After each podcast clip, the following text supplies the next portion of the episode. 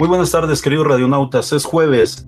Es jueves y nuevamente estamos al aire en uno más de los programas de Hemisferio Implícito que ya llega con esta a su octava temporada, misma que hemos definido como ciclocharlas. La razón es muy simple, la hemos dicho en programas anteriores. Se trata nos motivó mucho la creciente afición por la práctica del ciclismo y decidimos platicar con amigos que practican este deporte en distintas modalidades y con distintos propósitos para que nos sirva como motivación y que también nosotros podamos pronto subirnos a nuestra bicicleta y andar rodando ya sea por senderos, terracerías, por montaña o por rutas de asfalto, no importa. Creo que lo que importa es rodar. Allá el mismo filósofo del Bajío, José Alfredo Jiménez, decía que una piedra del camino le indicó que su destino era rodar y rodar. Pues bueno, hay que seguir esa premonición de José Alfredo y a seguirle dando. Les recuerdo que Hemisferio Implícito es una producción de Potencia Uma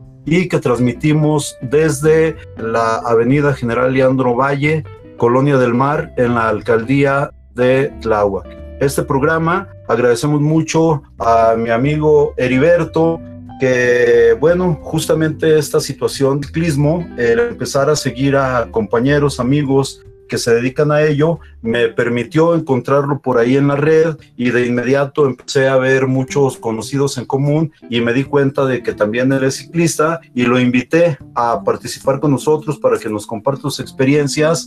Él de manera muy generosa aceptó de inmediato. Le dije las fechas que teníamos disponibles y me dijo la que sigue inmediatamente sin ningún problema y aquí estábamos. Heriberto, bienvenido. Muchas gracias, eh, Juan Manuel. Saludos a todo tu, auditorio y a todos los compañeros ciclistas que, que nos estén escuchando.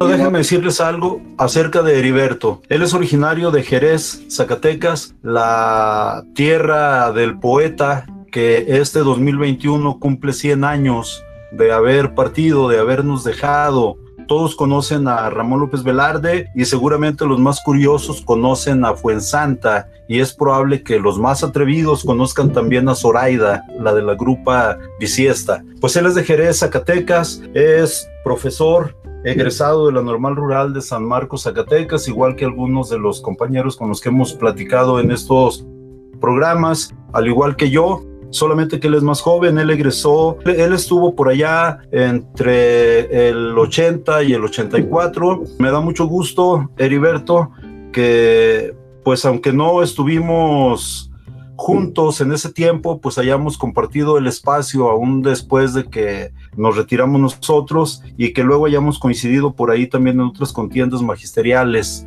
de las que tú tienes algunos recuerdos, me platicabas la ocasión pasada, pero sobre todo me da gusto también que dediques a la práctica de este deporte. Platícanos, Heriberto, ¿cómo fue tu acercamiento, tu primer impulso para subirte a una bicicleta?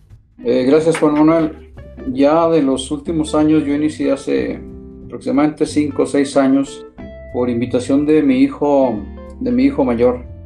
Iván, él, mis hijos, los dos hombres, este, son, han sido deportistas. Iván practicó mucho el voleibol y mi otro hijo, que se llama igual que yo, Heriberto, practica mucho el básquetbol. Mi hijo mayor empezó con lesiones en las rodillas por el impacto con el, el voleibol y una de las recomendaciones que le hicieron fue eh, hacer bicicleta. Y él comenzó comprando por ahí una bicicleta y ya nos invitó. Yo toda mi vida había practicado fútbol y ya te imaginarás rodillas, tobillos, cadera, cómo andamos raspados por, por las consecuencias de las lesiones y el paso de los años con el, con el fútbol. Entonces, eh, allí comenzó, mi hijo, mi hijo me, me invitó primeramente nos invitó al, al, otro hermano también y comenzamos con, una bicicleta a dar vueltas aquí en rodadas muy, muy cercanas aquí en los alrededores de, de Jerez. Primeramente pues era una vez por semana, una vez cada 15 días. Distancias cortas, estamos hablando de 10, 15, 20 kilómetros y, pues con eso, con eso fueron los, los primeros inicios que, que nos acercamos. Mi hijo lo hizo por terapia para rehabilitarse de, los problemas de las rodillas y pues eh, prácticamente yo también seguí ese, ese consejo. También estuve a punto de ser operado de rodillas y, y pues la bicicleta me ayudó mucho para, para superar esa, ese problema. Entonces, la bicicleta te salvó del quirófano y te escapaste de una cirugía que los que han experimentado esa práctica, esa intervención, dicen que por más que los médicos les aseguren que ya todo está bien, a fin de cuentas acaban dándose cuenta que no vuelve a ser lo mismo. Pues qué bueno que tú lo resolviste con actividad, qué bueno que el deporte fue tu salvación y pues a darle.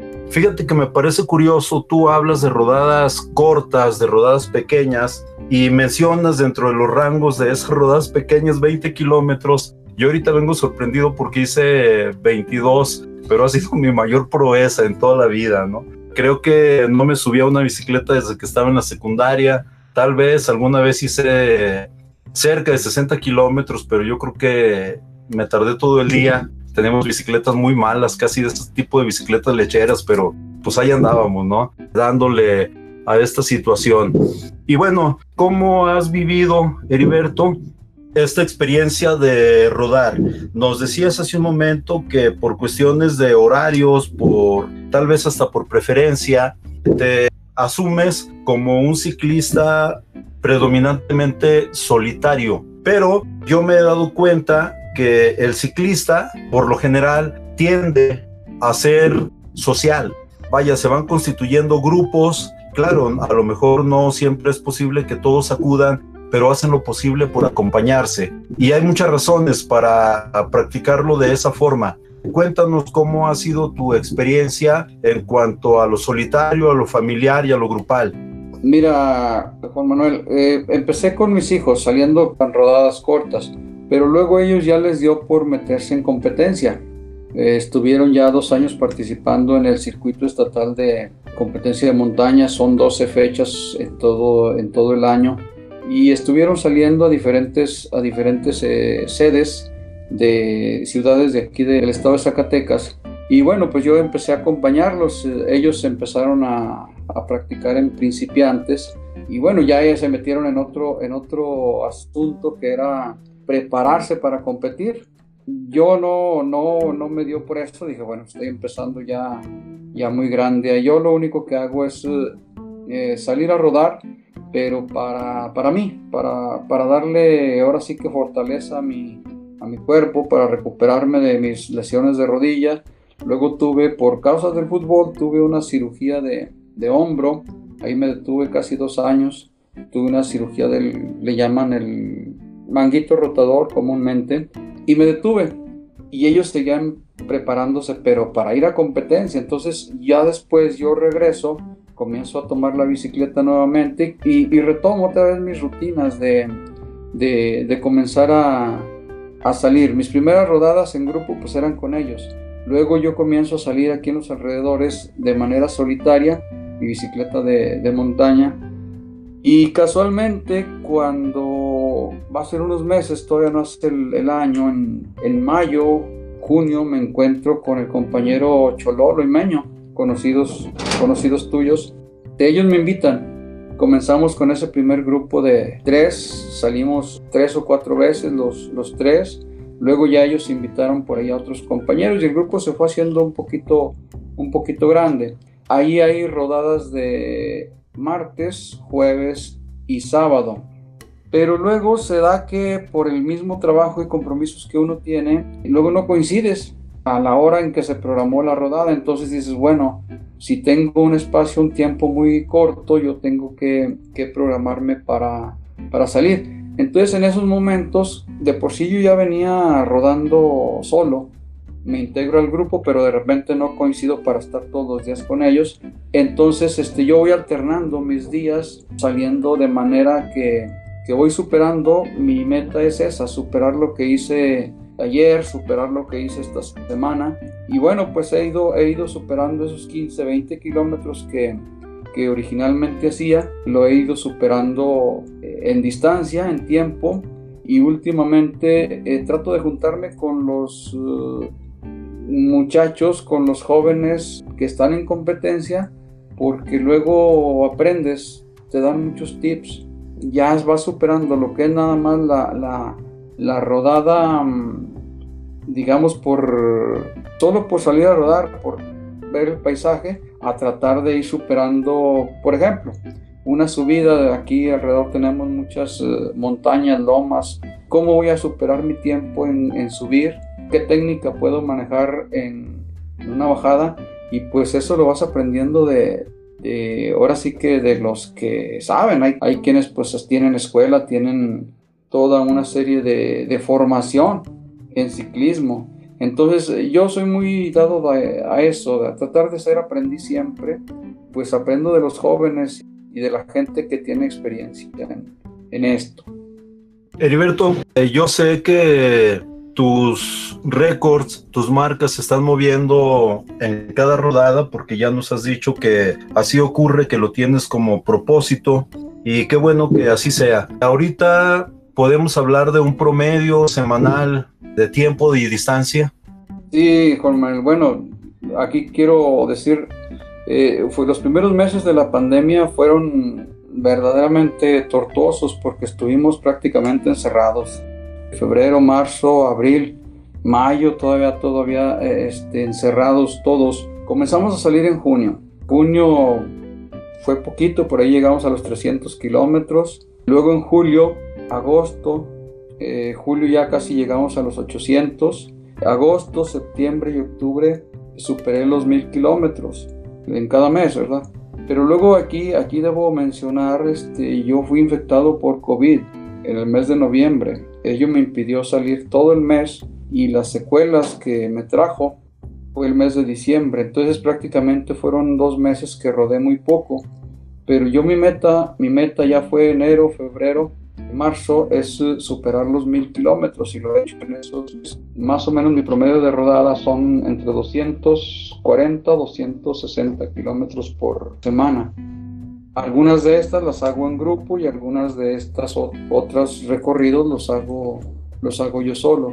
En, esos, eh, en, esas, en ese mes yo me pongo como reto hacer un fondo, un fondo de 100 kilómetros mínimo, así, así lo llaman. Este, llevo la estadística y es un fondo de 100 kilómetros. Lo he hecho ya por cinco meses, con excepción de noviembre y diciembre. Llevo ahorita cinco meses haciendo ese fondo de, de 100 kilómetros, una vez al mes. No me queda muy claro a mí el concepto de un fondo de 100 kilómetros. No sé si me puedes dar algún detalle o una descripción más entendible para los que todavía no manejamos plenamente el metalenguaje o la jerga que se corre entre los ciclistas es una carrera o una, un reto personal de que supere los eh, en distancia supere, supere tantos kilómetros. En este caso el reto es superar 100 kilómetros. Las otras rodadas pues pueden ser menores, llegamos a rodar 40, 50, 60, pero luego como que el reto mayúsculo del, vamos, la cereza del pastel del mes es eh, coronarla con, con, una carrera más larga, que es ese, esa carrera de fondo que le, le, llamamos, que es, que es, superar 100, 100 kilómetros en una, en una mañana, en una vuelta, pues para... Es extenuante porque son varias horas y no es a veces fácil este, aguantar tantas horas rodando, digamos, para uno que, para uno que comienza, pues.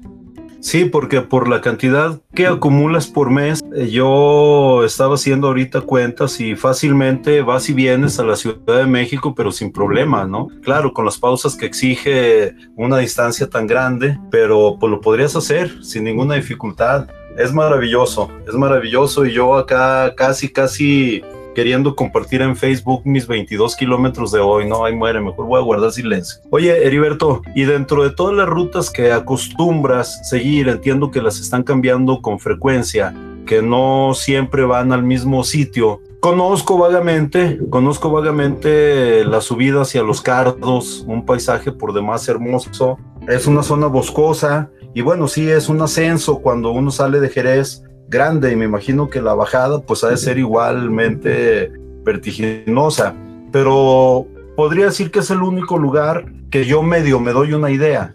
Conozco la carretera que va para Tlaltenango de Sánchez Román, porque yo empecé a trabajar en el Teul de González Ortega y en aquel tiempo esa era la única ruta que había para que llegáramos hasta allá. Sí hay paisajes muy bonitos, la que nos están proponiendo para este sábado, que van a ser como 42 kilómetros, es hacia Susticacán. Y una de las razones que nos comentaba Cho por las que se decidieron es que también tiene unos paisajes increíbles. Platícanos de todas ellas, Heriberto. ¿Cuál consideras tu rodada o tu ruta más gratificante en cuanto a gozo visual hayas tenido pero también en cuanto a gratificación deportiva por lo que hayas logrado. Tus rutas favoritas. Bueno, pues aquí, aquí hay una, una ruta efectivamente muy, muy bonita, incluso ahí se, se han organizado varias de las fechas del circuito, circuito estatal y es efectivamente la que da hacia los, hacia los cardos, llegando en, en carretera hacia un lugar turístico que llamamos las las cabañas, ahí bueno, hay cabañas ahí. Y de ahí para arriba sigue eh, terracería. Es el paisaje maravilloso de la Sierra de los Cardos. Es un ascenso pues de más de 400 metros desde aquí, desde donde, desde donde estamos. Y bueno, pues sí, sí, cuesta, o sea que yo, yo debo decir, lo he subido dos, tres veces, me parece, hasta, hasta un lugar que le llaman el Portillo Luego los jóvenes, los muchachos, le siguen y, le dan la vuelta, ellos le llaman que la vuelta al mundo, le dan la vuelta y salen por otra carretera, son aproximadamente 82 kilómetros de pura, de pura montaña. Yo no he, llegado, no he llegado hasta allá, lo confieso, pero en rodar por el bosque entre subidas y bajadas ya te implica otro tipo de, de técnica, saber, saber mantenerte y para poder subir pero luego decimos en la bajada cualquiera, ¿no? Pero tiene su técnica, porque en cualquier momento también podemos cometer un error y podemos desbarrancar o caer, tiene su, tiene su riesgo. Yo creo que esta es una de las, de las eh, por paisaje, por dificultad, por lo que, por el esfuerzo que te, que te requiere, es una de las, de las rodadas más, eh, más bonitas que nos brinda que nos brinda aquí, aquí Jerez. Hay, muchos alrededor y, caminos planos por otras comunidades, pero por paisaje me parece que esta es una de las más eh, bonitas y demandantes, porque hay que subir y hay que saber bajar. Sí, sin duda, sin duda. Ayer enfrenté una bajada no tan grande, yo calculo que aproximadamente unos 200 metros, de los cuales 50 era muy empinado terracería completamente y justo donde termina había una especie de columpio, algunos 10 metros que parecían planos y enseguida la subida. Bueno, ya sabiendo, traté de sostener más o menos algo en la bajada para agarrar impulso y que la subida no me costara tanto trabajo, pero ¿qué crees? Es el hecho en donde la bajada se convierte en subida, esos 10 metros aproximadamente de los que te hablo, eran puro polvo una capa densa de polvo, o sea, no sé, no sé cuánto tendría, unos 20 centímetros de puro polvo, pero un polvo tan fino como talco, no, pues se atascó la bicicleta. Entonces ya me detuvo, ya no pude pedalear ahí en ese tramo y pues ya la subida me tuve que haber empujando la bicicleta porque estaba casi igual de, de falso el terreno. Entonces, pues sí, eso es son cosas que hay que ir aprendiendo y como tú dices, la mejor manera es compartirlo con los que ya lo han experimentado y han encontrado maneras para resolverlo. Pero sí, las bajadas, eh, cuidado, peor ahora que ando sin frenos. No descarto la revancha con ese, con ese tramito, ¿no? Algún día de estos, algún día de estos lo voy a intentar porque no sé si a todos les ocurre, pero yo de repente me vuelvo un poco terco y digo, ah, pues como que no, ya voy otra vez, ¿no? Entonces lo voy a volver a intentar y platícanos un poco de Susticacán, Heriberto. Bueno, pues aquí, aquí Susticacán lo consideramos un pueblo hermoso, primeramente. Es un eh, pueblo pequeño, no tiene muchos habitantes, pero es un pueblo muy típico. Eh, está entre cerros, entre cerros. Es, eh, creo que está clasificado como el pueblo más limpio del estado de Zacatecas. Su población se preocupa mucho por que su, pueblo esté limpio. Son muy orgullosos de, eso. Seguido cuando vamos, no sé si una vez a la semana, una vez cada dos semanas, se organiza la comunidad y, hacen tipo faenas para que las calles estén limpias. Por eso siempre nos recomiendan que la gente que vamos para allá, los ciclistas, tratemos de no hacer, no hacer daño. Primero, en lo que es el pueblo, lo que es el municipio, pero también son muy cuidadosos de su flora y su fauna. Tiene muchas variedades de, de flora, fauna, y nos piden que seamos muy protectores de lo que ellos tienen y de lo que ellos conservan. Es un clima un poquito distinto aquí a Jerez, es un clima un poquito más cálido, incluso podemos ver ahí algunos eh, flora un poquito diferente, pero es uh, un pueblo muy, muy bonito. Por ahí sé de algunos compañeros, incluso artistas que luego van a trabajar, a hacer un, un encerrón, los poetas, hacer un pintores que tienen algún... Y, y no es fácil por ejemplo, ahora en tiempo de pandemia hubo un tiempo en que se cerró, se cerró el pueblo, no permitían que las personas pasaran, porque también, también hubo, hubo muchos cuidados. Eh, fue de los municipios del estado de Zacatecas que, que, se tardó varios meses en que llegara el primer caso de, de COVID. Entonces ellos son muy cuidadosos y, y, pues nosotros en ciclistas tratamos de, de implementar esa, esa cultura de, tener cuidado de, no tirar basura, de tratar de, mantener lo que se tiene como, como pueblo y, mucho respeto a la flora y a la fauna que se tiene en, este, estos lugares. No solamente en Susticacán, en todas partes, ¿verdad? Pero, pero en particular aquí porque, porque sí este, hay que... Ellos son muy cuidadosos de, de esta parte. Sí hay que subir de una vez que lleguemos al pueblo, es uh, una parte de carretera. Susticacán solamente tiene dos comunidades, Los Cuervos, una, y la otra es uh, el Chiquihuite. Antes no había carretera, platican maestros que trabajaron allá, pues que era, era bastante complicado. Ahora hay que subir y bajar y llegar al Chiquihuite, es demandante, pero ahora se hace ya por, por carretera. Y pues sí, se hace alrededor de tiene una muy, muy parte del paisaje, toda esa presa pues ya convertida en un, en un lago artificial que da una... De hecho es un lugar para, para asistir en, en actividades recreativas y mucha gente acostumbra ir para, para comer, por ejemplo, para, para pasar un día, un día con la familia por ese, por ese lugar. Bueno, pues nos espera una rodada bonita, Gracias por esas descripciones que nos has ofrecido. Pues ya lo podré comprobar el, sábado que andemos por, por allá.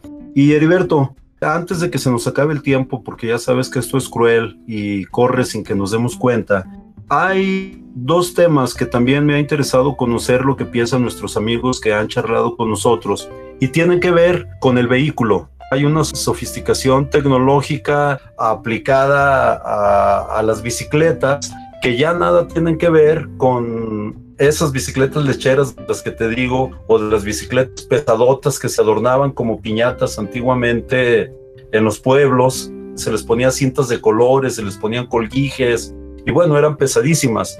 No, no, no, ahora las bicicletas cada vez tienden a ser más livianas, con materiales raros, pero también sumamente caras sin que nos hables de marcas porque pues no hay necesidad. Creo que hay tres materiales predominantes.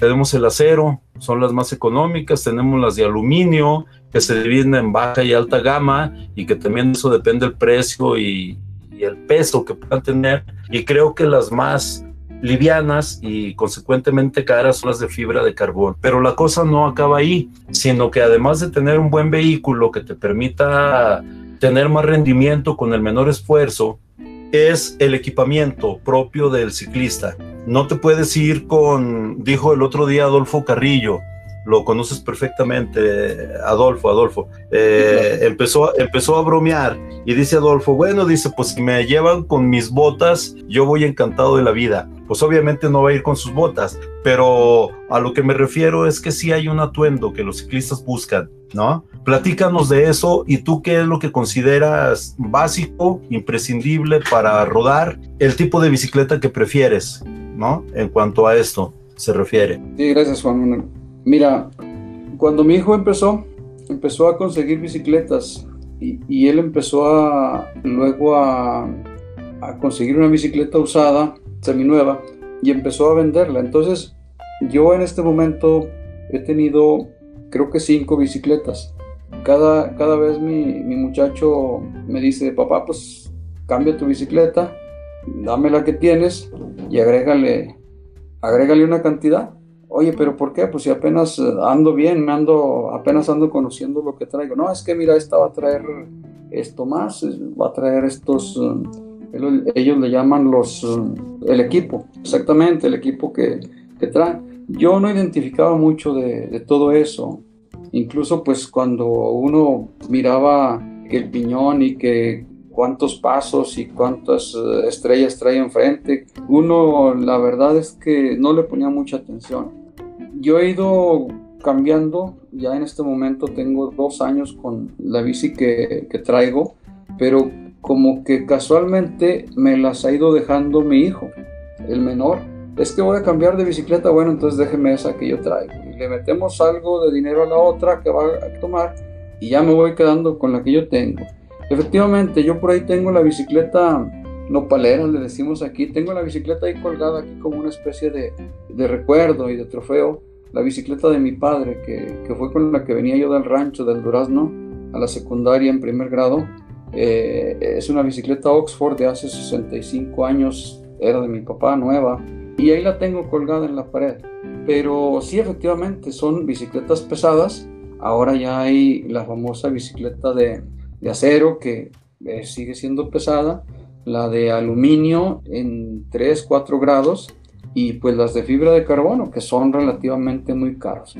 Yo aquí siempre he dicho, no es tanto el equipo, es para qué lo quieres, a dónde quieres llegar. Si lo mío es salir a dar la vuelta eh, aquí cerca, no voy a ir a competencia, la bicicleta más sencilla me va a resolver ese propósito.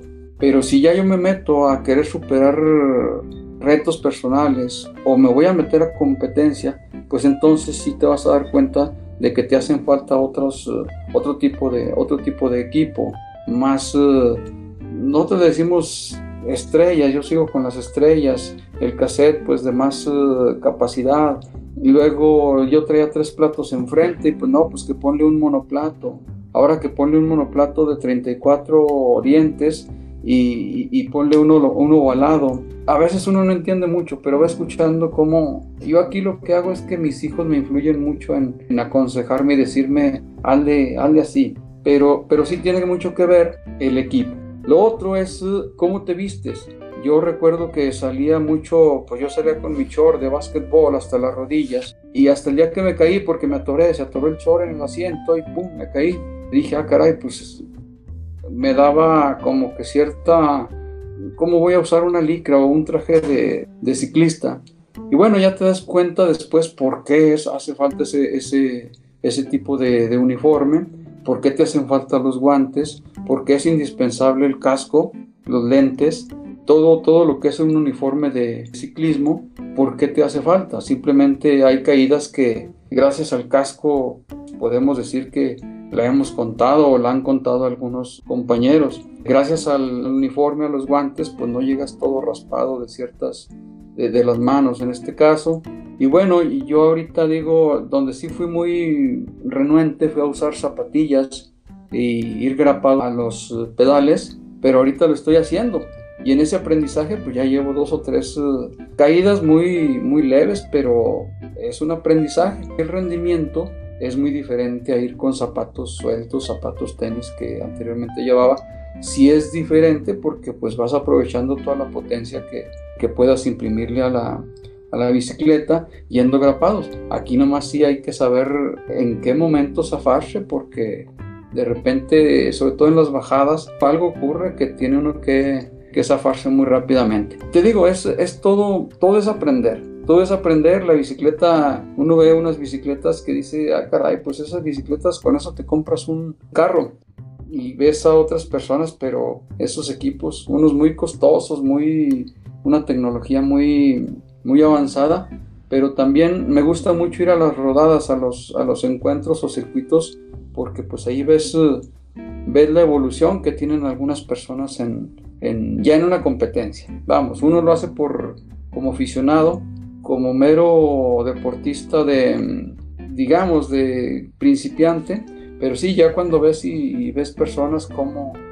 cómo traen su equipo y cómo traen todo y, y lo que hacen sobre todo. Es admirable. Heriberto, y ahora sí ya casi para despedirnos. Mira, es muy probable que muchos de los amigos que nos acompañan y que están siguiendo estas transmisiones no tengan, al igual que yo, idea de lo que cueste la modificación de una bicicleta, cambiar algún componente y el equipo, la vestimenta, para salir a rodar con relativa tranquilidad. Yo te voy a pedir que nos dijeras un aproximado. Yo tengo mi bicicleta con tres platos adelante, normales, y con siete estrellas atrás. Tengo posibilidad de 21 cambios. Pero ya me metieron la idea de un monoplato de 33 dientes o de los que sean. Y bueno, creo que tengo que cambiar toda la transmisión. ¿Eso cuánto me costaría? Nada más ese cambio, solamente ese cambio aproximadamente en pesos, ¿cuánto me significaría? Y luego pensemos en un buen casco que te proteja de una caída,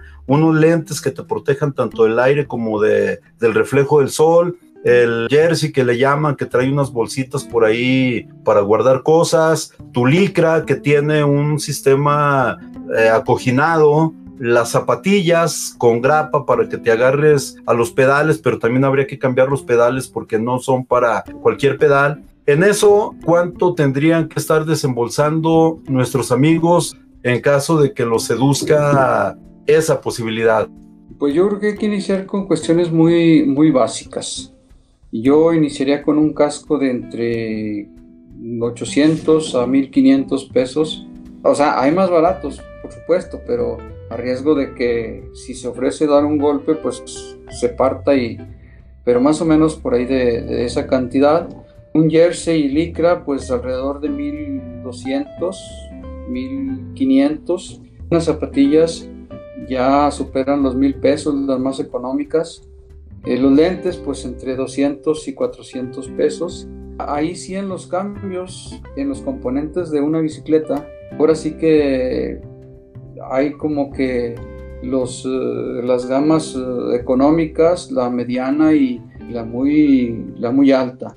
Bueno, yo lo digo por experiencia, esto lo acabo de hacer hace dos semanas. Le cambié cadena, cassette, desviador y monoplato. Estoy hablando de una situación económica, es una marca económica y me salió alrededor de 4.500 a 5.000 pesos hacerle ese cambio a mi, a mi bicicleta. Si a esto le agregamos que recientemente le cambié las llantas también, cada llanta, cada llanta, ahora sí que luego vale lo que, lo que cuesta una, una llanta de un carro pequeño, eh, mil, mil doscientos, mil cien, de repente se va volviendo un, un deporte un poquito, un poquito caro. Yo invito a, a, no hacer esas inversiones del principio, sino que en el principio vamos con lo muy básico yo creo que cada quien ya en el momento en que, en que ahora sí que se va enamorando del, del deporte, se va enamorando de... Porque mira, ahora hubo mucha demanda para comprar bicicletas en estos meses. Hubo muchos ciclistas que somos de la pandemia, pero va a ocurrir como cuando, cuando sucede lo de, lo de los gimnasios, que te compras una máquina de, para hacer ejercicio. Duras una semana, duras tres semanas, duras un mes, mes y medio, y después la máquina se convierte en tendedero. Entonces, eh, también nos puede ocurrir eso con las bicicletas, que luego ya llega el tiempo en que ya si yo hice una inversión muy grande, pues quiera, quiera este, no utilizar ya mi bicicleta. Entonces, yo mi sugerencia es, uh, vamos por cuestiones muy, muy básicas. Una vez que uno ya le va tomando más allá de, eh, ahora sí que sabor, compromiso y decir, esto lo hago por mí, por hacer ejercicio, te digo, en los últimos meses yo afortunadamente he bajado entre 4 y 5 kilos, pero es una constancia de decir, me subo a la bicicleta, me subo una hora a la bicicleta, me subo dos horas a la bicicleta y bueno, pues ahora sí que cada quien hace, hace lo, que, lo que puede. También soy de esa creencia, creo que la bicicleta no hace al, al ciclista, le ayuda mucho, pero es la constancia, es la perseverancia, es uh, la voluntad y, y, sobre todo la disciplina que, que, que la persona pueda tener para estar superándose cada día. Y lo otro, pues sí, el, que va a meterse a, competir en diferentes eh, categorías, pues sí, a lo mejor ahí ya se va a sentir que, necesita superar, superar un poco el equipo que, que trae. Pero para acá, para nosotros los principiantes, pues yo creo que vayámonos con lo básico, porque si no nos vamos a asustar en, al, ponerle, al ponerle precios y decimos, no, pues mejor, mejor no le entro, ¿verdad? Mejor me dedico a caminar, que eso no cuesta tanto.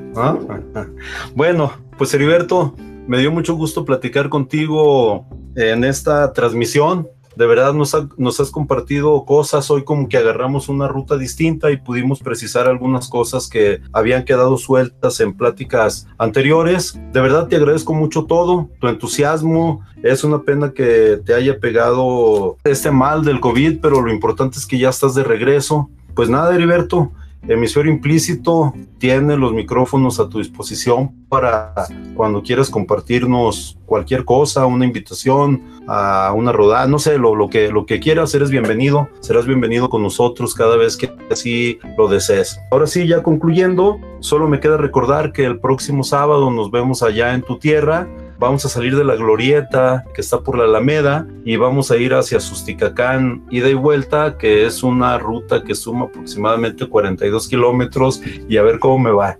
Entonces, Heriberto, pues muchas gracias. Ha sido un placer. Nos vemos el sábado. Yo me despido recordándole a nuestro auditorio que Hemisferio Implícito ha llegado a su octava temporada y que ahora estamos platicando con ciclistas. Hemisferio Implícito es una producción de Potencia Uma y transmitimos desde la Avenida General Leandro Valle, la Colonia del Mar, en la alcaldía de Tláhuac, en la Ciudad de México. Muchas gracias a Cari, que en los controles, como siempre, está resolviendo todas las emergencias y nos dará mucho gusto que podamos coincidir en el próximo programa. Hasta pronto.